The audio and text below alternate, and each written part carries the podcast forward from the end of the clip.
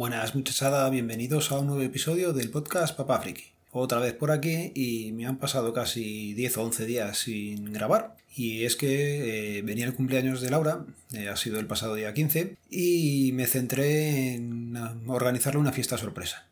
Y toda fiesta sorpresa pues implica, ya sabéis, eh, alguna que otra menterijilla y mucho trabajo en la sombra.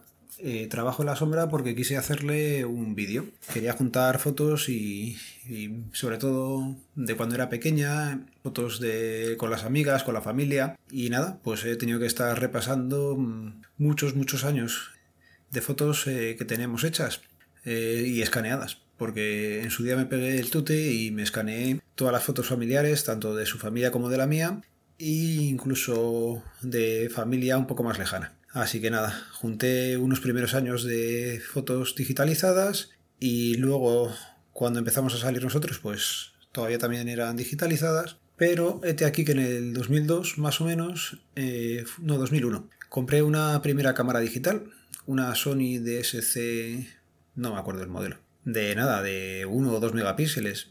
¿Y qué pasa? Que a partir de ahí pues empieza a ver muchas fotos. La calidad era bastante buena, mejor que las digitalizaciones, y el problema es que el número se eleva exponencialmente por año de fotos. Total, que la siguiente cámara que me regalaron, la mm, Nikon, una D5000, eh, fue en el 2006, si no recuerdo mal. Y entonces a partir de ahí pues se nota una mejoría en la calidad de las fotos, pero también aumenta el tamaño de las mismas y mm, también hacíamos más fotos. Me he pegado un buen tute en revisar todas las fotos que tenemos organizadas de la siguiente manera.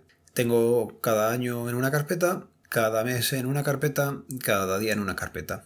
En el nombre de esa última carpeta pues está puesto si es la boda de un primo, si es una excursión a no sé dónde, o si es en casa, o siempre hay algo descriptivo de ese día. Esta organización, ya os digo, la tengo así desde que nací yo, incluso de fotos anteriores también, eh, más o menos el año, ya no llegas a tanta profundidad porque hay fotos de aquellas que no estabas tú y no sabes cuándo se hacían. Y también, como digo, lo tengo hecho hasta el 2014. Y os preguntaréis por qué hace 5 años pues dejé de llevar este sistema. Y no es que lo haya dejado, es que la vida me ha obligado a, no tener tanto tiempo para dedicarle a, a organizar las fotos y coincide con que nacieron los mellizos. Las tengo por meses, las tengo por años también y las tengo por días, pero ya no sé qué hay en cada día. No he tenido tiempo casi ni de quitar las que han salido mal, ni las que estén movidas, no las he vuelto a, poner bien, así que nada, todavía tengo ahí trabajo pendiente, pero bueno, ya se irá haciendo poco a poco. Que me distraigo. Todo el tema de las fotos venía porque quería hacerle un vídeo a Laura. De estos típicos en los que resumes la vida de la gente. Y en este caso digo que cumplía bastantes años y ha sido entretenido tanto la tarea de revisión de las fotos como os contaba hasta ahora, y decidí hacerlo eh, no en el ordenador porque no quería que me viera ella, en el sobremesa, y lo estaba haciendo con el MacBook Pro. Total, que instalé el iMovie, creo que ya lo dije en algún momento, y pues me puse manos a la obra. Al principio no, no tenía controlado muy bien el programa y cada vez que quería insertar una foto actualizaba la librería pero vi que aquello era un sin Dios, no tenía mucho sentido y al final probé a directamente abrir una carpeta con el Finder eh, de las que yo tenía ya organizadas con las fotos que quería poner y irlas sortando de la línea de tiempo. Y de esta forma podía hacerlo y, poder llevar un, orden más, más sencillo, no tener que estar cogiéndolas del propio programa. Así que si no lo sabíais, pues imagino que sí, que sepáis que se pueden arrastrar desde la carpeta directamente al proyecto en el que estás trabajando y en el orden en el que quieras. Más cosillas que me ha pasado con el iMovie, pues nada, comentar que es muy, muy, muy, muy fácil de, de usar, pero también me he visto un poco limitado en algunas cosillas. Por ejemplo, eh, quería poner una música, pero como también he pedido vídeos a la gente para felicitarle el cumpleaños, quería que en ese momento la música se bajara. Pues no sabía hacerlo. Sí sé hacer el fade in y el fade out de la música, pero en mitad de. O sea, en mitad de la canción, por ejemplo, no era capaz de bajarlo durante 30 segundos y volver a subirlo. Así que seguramente se pueda, pero bueno, habrá que seguir trasteando para los siguientes vídeos que haga. Os iba comentando antes también eh, sobre el tema de la calidad de las fotos, pues las que estaban escaneadas mm, no eran muy allá. Cuando empecé con la cámara digital mejoró un poquillo la cosa. Con la segunda cámara digital, con la Nikon, mejoró mucho más, se notaba la óptica, pero luego empecé a usar eh, móviles. El Nexus 4, la cámara que tenía era bastante mala y se ha notado en la calidad de las fotos que he usado. También lo noté una mejora cuando empecé a usar el Nexus el 5X, el 6P, las fotos eran muy buenas y las últimas que tengo con el Pixel XL, pues nada, perfectas. Casi, casi tan buenas como las que estaba usando con la Nikon. ¿Y qué más cosillas tengo por aquí apuntadas que no me quiero dejar? Vale, eh, como os he dicho, yo he pedido fotos a familiares, amigos y compañeros de Laura sin que lo supiera ella. La verdad es que ha sido todo un logro el que durante casi un mes no se haya enterado de todo lo que se estaba organizando por detrás.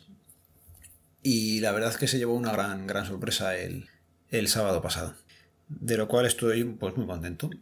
Pero cuando tienes que tratar con gente y pedirle cosas con las fotos, a lo mejor no son tan maniáticos como yo, y les pedías fotos y te las mandaban. Perfecto. Tienes que estar un poco detrás de ellos algunas veces para que te las mandaran, pero el problema era que te las mandan sin ningún tipo de referencia. Alguna amiga me las mandaba como con el nombre de Mía 215, Mía 316 si las fotos son tuyas, yo lo entiendo, pero si no pones año ni me dices dónde están, eh, difícilmente las puedo ubicar.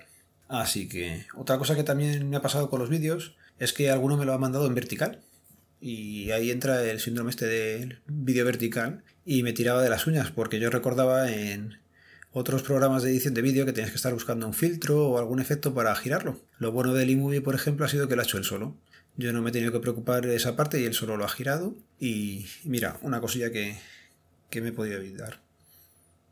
¿Qué más me ha pasado también con la gente? Bueno, pues eso, que tienes que estar detrás de ellos para que te mandaran el vídeo. Ha habido gente que lo ha hecho más elaborado, menos elaborado, pero oye, todos ponían su granito de arena y también desde aquí darle las gracias, que algunos sé que me escucha. O creo que me escucha. Pero bueno, el vídeo, ¿cómo lo hice? ¿O cómo lo planteé? Pues eh, cogí unos primeros años de vida de Laura en los que normalmente está solamente con la familia, que son pues eso, con la juventud y más o menos hasta que empezamos a salir juntos, con lo cual eran de sus vacaciones familiares, de eventos familiares de ellos. Y luego ya, como digo, pues una vez estaba saliendo yo con ella, empezaba a salir yo en las fotos y con amigos.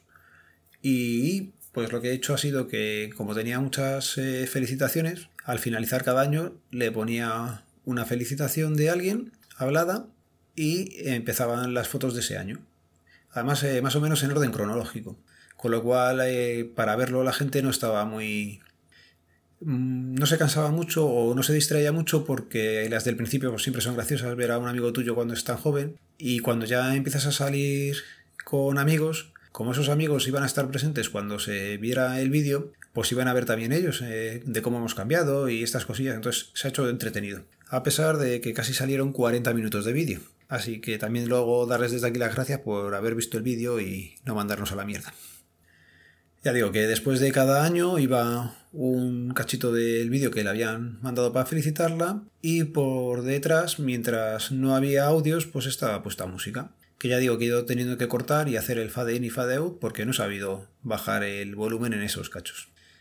Y no quiero dar mucho más la tabarra con el tema del vídeo. Ya digo que sirva para contar la experiencia que he tenido con iMovie. Ah, bueno, a la hora de exportar el vídeo tengo que decir que bastante bien. No te tienes que preocupar tanto como en otros programas que tienes que estar diciéndole qué calidad quieres o qué parámetros. Aquí yo le puse por defecto lo que me estaba dejando, cambié las etiquetas y a correr. Se generaba y se renderizaba bastante, bastante rápido. Estaba acostumbrado a que tardara bastante más en hacer el proceso y nada, aquí en menos de media hora estaba todo renderizado, hecho y listo para compartir. Así que por ese lado ya digo que muy contento y seguramente pues me vuelvo a aficionar a, editar vídeos. Ahora que viene el verano, pues en un ratito como llevaremos el portátil de vacaciones, cuando te levantas o cuando te vas a acostar juntas ahí tres o cuatro fotos del día que veas que están bien y así lo vas haciendo poco a poco. Y cambiando de temas, pues dos cosillas rápidas que no sé si dije en su día, porque soy un despistado y últimamente he tardado tiempo en grabar. Conocí en persona a Alfonso del Canon, pero yo creo que esto, ahora que lo estoy diciendo sobre la marcha, me suena que ya lo comenté. Le di también las gracias a su mujer por acercarse con nosotros y, estar allí en el trabajo un día que vinieron a verme. Y me he cogido una cuenta de Google Drive ilimitada. Eh, no ha salido muy cara, la he cogido junto a otro podcaster con Pintureta Geek, que tío, a ver si grabas también porque últimamente lo tienes dejado. Y tengo que empezar a mirar a ratos, ahora ya que no tengo que hacer vídeos ni nada, tendría algo más de tiempo, de... O sea, tengo que ver cómo subir las copias cifradas a Google Drive. Eh, el Google Drive que he contratado creo que lo puede ver la persona que nos lo ha vendido eh, y por lo cual quiero subir las cosas cifradas. Podrías hacer un fichero RAR o zip con contraseña y subirlo, pero quiero que sea más o menos automático. En Linux creo que lo tengo bastante claro y creo que sabría hacerlo. Pero me voy a pegar con él a ver si soy capaz de hacerlo con Windows. Más que nada porque como el ordenador de sobremesa siempre está encendido con Windows y quiero subir las fotos cifradas, pues bueno, a ver si soy capaz de hacerlo. Ya os contaré en siguientes podcasts si lo consigo. Y me he enrollado bastante, tanto que me está picando la garganta, así que nada, voy a dejarlo por aquí y ya sabéis, los métodos de contacto quedan en las notas del programa. Un saludo, nos vemos, nos leemos, nos escuchamos. Adiós.